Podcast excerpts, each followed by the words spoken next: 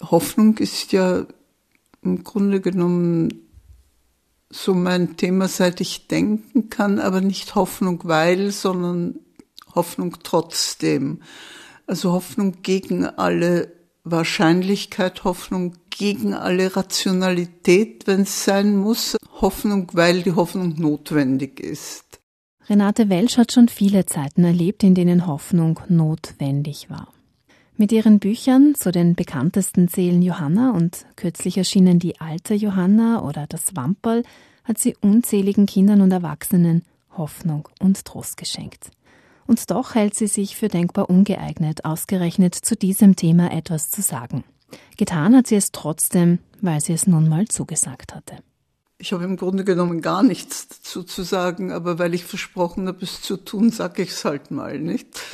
Und dann habe ich mit ganz großen Schwierigkeiten denn dann doch geschrieben und, und dann habe ich diesen Beitrag gehalten. Und das war aber im Grunde genommen erst der Anfang, denn das Ganze war dann noch einmal sehr intensiv überarbeitet, bevor es in Druck gegangen ist. Dann hatte ich noch einmal ziemlich großen Bammel davor, weil ich gedacht habe, mein Gott, ich will da ja in, in Bereichen, von denen ich im Grunde genommen ja eigentlich nichts verstehe. Im Grunde genommen ist es aber so, dass wahrscheinlich möglicherweise die Schriftstellerei, so wie ich sie verstehe, immer wieder ein Wildern in fremden Bereichen ist, dass, dass du dich immer wieder in fremden Gebieten herumtreibst und glaubst, dass du dort mit deinen mehr oder weniger bescheidenen Mitteln von Hirn und Herz und Hirn und Herz sind nie sehr weit auseinander bei mir, etwas sagen zu müssen glaubst, obwohl du gleichzeitig zweifelst, ob du überhaupt das Recht hast, was zu sagen und gleichzeitig da ist so eine seltsame Mischung aus Scheu und Überheblichkeit und oder vielleicht ist das das, was eben einen Menschen ausmacht. Von Hoffnung zu sprechen in einer Zeit, in der schon die Pandemie jedem Diskurs ihren Stempel aufdrückt, in der es so leicht ist, in Mutlosigkeit abzudriften und damit den real existierenden Gefahren weitere Angriffspunkte zu bieten, ist schon kühn genug. Gerade ereignet sich aber auch noch das, was wir für völlig undenkbar gehalten hatten Krieg in unserer Nachbarschaft. Nicht weiter von Wien entfernt als vor Arlberg fallen Bomben, brennen Häuser, sterben Menschen. Dennoch von Hoffnung sprechen? Es ist schon besonders bedrückend zu sehen, dass so die allereinfachsten Lektionen, nämlich dass ich gedacht hatte, dass Nationalismus in all seinen Formen eigentlich ans Ende gekommen ist, weil sich so eklatant gezeigt hat, dass er absolut keine keine wie immer geartete Antwort auf irgendwelche Fragen ist. Also ich hatte wirklich gedacht, dieses eine Problem, das ist für alle Zeiten gelöst. Und dem ist nicht so. Und das speit seine, seine Horrorvisionen und, und speit sie der ganzen Welt ins Gesicht und findet immer neue Anhänger. Also das, das finde ich ganz besonders schrecklich. Und ich meine, das, das klingt jetzt komisch, aber ich glaube, dass eine gewisse Form des sich selbst nicht in die Augen schauen können und einen privaten Größenwahn entwickeln zu müssen, weil man nicht in den Spiegel schauen kann. Und Nationalismus hat sehr viel gemeinsam. Das sind parallele Entwicklungen. Und dass diese Entwicklung zu einem sich nicht akzeptieren können und, und Sündenböcke brauchen, die man in die Wüste schicken kann und in einer nationalen Identität irgendein Heil suchen. Das ist der, der entsetzliche Schoß, aus dem das Unheil kriecht, ja. Das macht mir schon mehr Angst als zuvor. Ich sehe nicht, wo da eine, eine Möglichkeit ist zu sagen, da, da geht's lang. Hoffnung folgt also keinem exakten Fahrplan oder Wegweiser, der Richtung und Ziel vorgibt. Sie liegt eher im Suchen und den Begegnungen auf dem Weg, im gemeinsamen Ringen um Antworten. Genau das ist dann die Hoffnung, die darin liegt. Ja, die Hoffnung ist ja, dass ich keine Antworten anzubieten habe, aber vielleicht ist die Tatsache, dass die Auseinandersetzung, die schon so lange immer wieder neu angegangen wird und immer wieder neue Fragen aufwirft und nie zu Ende geht, ist das wieder ein kleines Stück Hoffnung, dass es eben immer weiter buddelt und immer weiter neue Fragen aufwirft, beackert den Boden und macht ihn vielleicht fruchtbar. Gerade weil es so absolut hoffnungslos ist, dass man je fertig wird. Darin liegt die Hoffnung. Ich glaube, dass die Kunst ihre Wurzeln in der Not des Menschen hat, dem es die Sprache verschlagen hat, der doch nach Martin Buber auf Verbundenheit hin angelegt ist. Es ist nicht weiter verwunderlich, dass in Zeiten wie diesen das Chaos in den Köpfen zugenommen hat. Schließlich hat die Pandemie vieles ins Wanken gebracht. Nähe wurde gefährlich, Abstand halten zu einem Akt der Solidarität. Die Kunst in ihren vielfältigen Erscheinungsformen setzt jedem starren entweder oder ein lebendiges sowohl als auch entgegen, eine Einladung, im Gespräch zu bleiben, also selbst ohne Hoffnung auf die eine gültige Antwort auf der Notwendigkeit der Frage zu bestehen. Wir sind eingeladen, uns auf den Weg zu machen, ohne zu wissen, wohin er führt. Es gibt ja immer Gänseblümchen am Wegrand zu grüßen.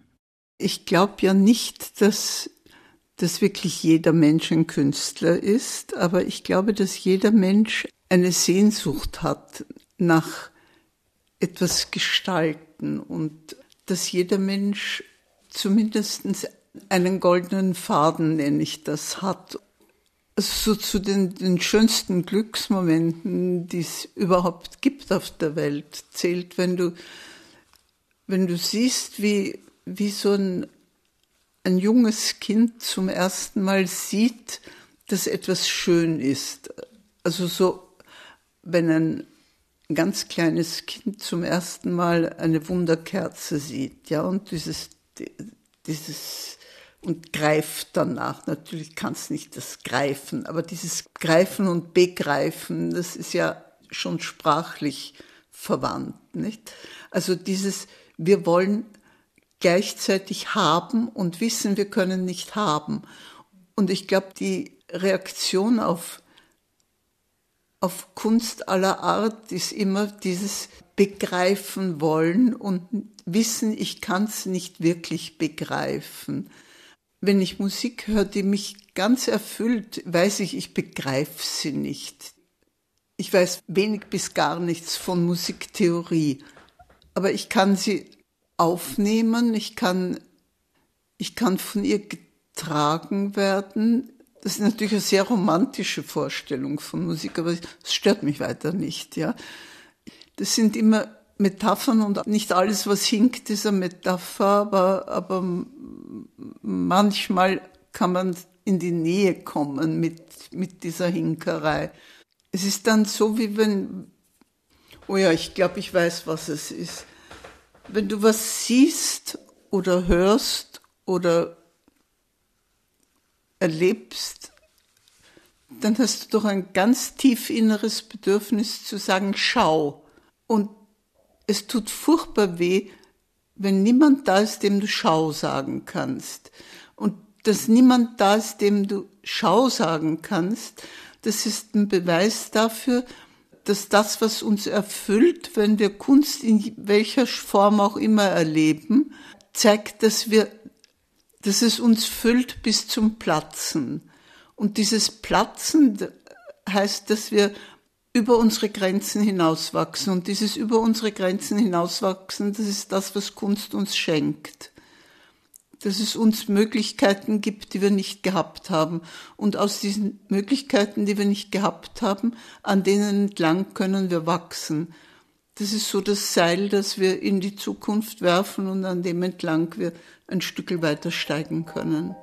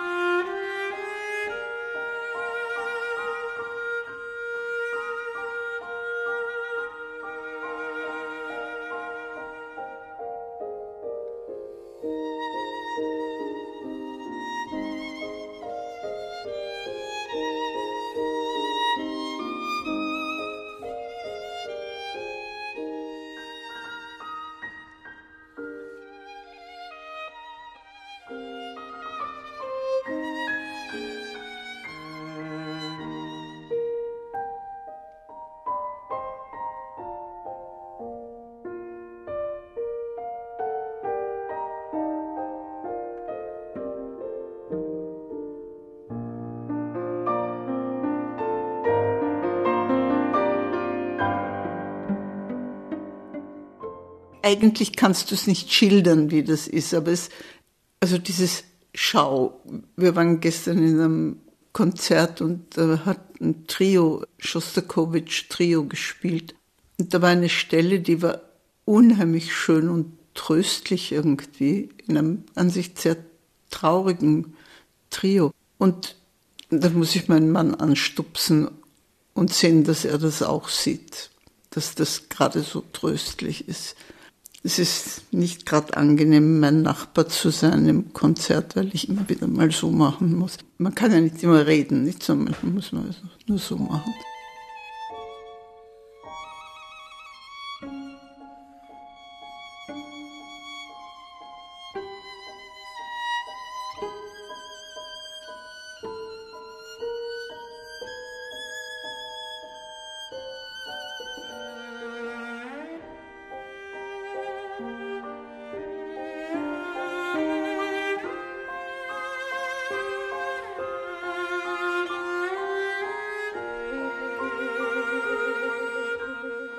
Ausschnitt aus dem Klaviertrio Opus 8 von Dimitri Schostakowitsch. Sie hören Auszüge aus dem Essay Hoffnung lebt vom Trotzdem und dessen Autorin selbst, Renate Welsch. Hoffnung, meint sie, kreuzt sich mit dem Moment, wo wir angesichts von Schönheit, sei es in der Kunst oder der Natur, das spontane Bedürfnis haben, jemandem zu sagen, schau mal. Und fast immer wollen wir diesen Moment ergreifen und festhalten, aber es gelingt nicht. Dabei ist es gerade ihre Schwäche, die der Kunst diese Kraft verleiht, denn in jedem Kunstwerk bleibt ein ungelöster Rest, und genau dieser ungelöste Rest ist es, wo die Hoffnung wohnt, eben weil es das perfekte Kunstwerk nur als Idee gibt, nicht aber in der Realität, weil es immer wieder neu entsteht. Mit Literatur und Sprache ist es nicht anders. Ich würde sogar behaupten, dass die Schwächen eines Textes wahrscheinlich genau die Stellen sind, wo die Hoffnung andocken kann. Das bedeutet nicht, dass wir der Verantwortung enthoben sind, nach Perfektion zu streben, weil wir sie ohnehin nicht erreichen können. Ganz im Gegenteil. Natürlich ist das ein Widerspruch, aber wir reden ja von Hoffnung. Und die Hoffnung beginnt eben erst dort, wo es vernünftigerweise keine Hoffnung gibt wo wir nichts erwarten dürfen.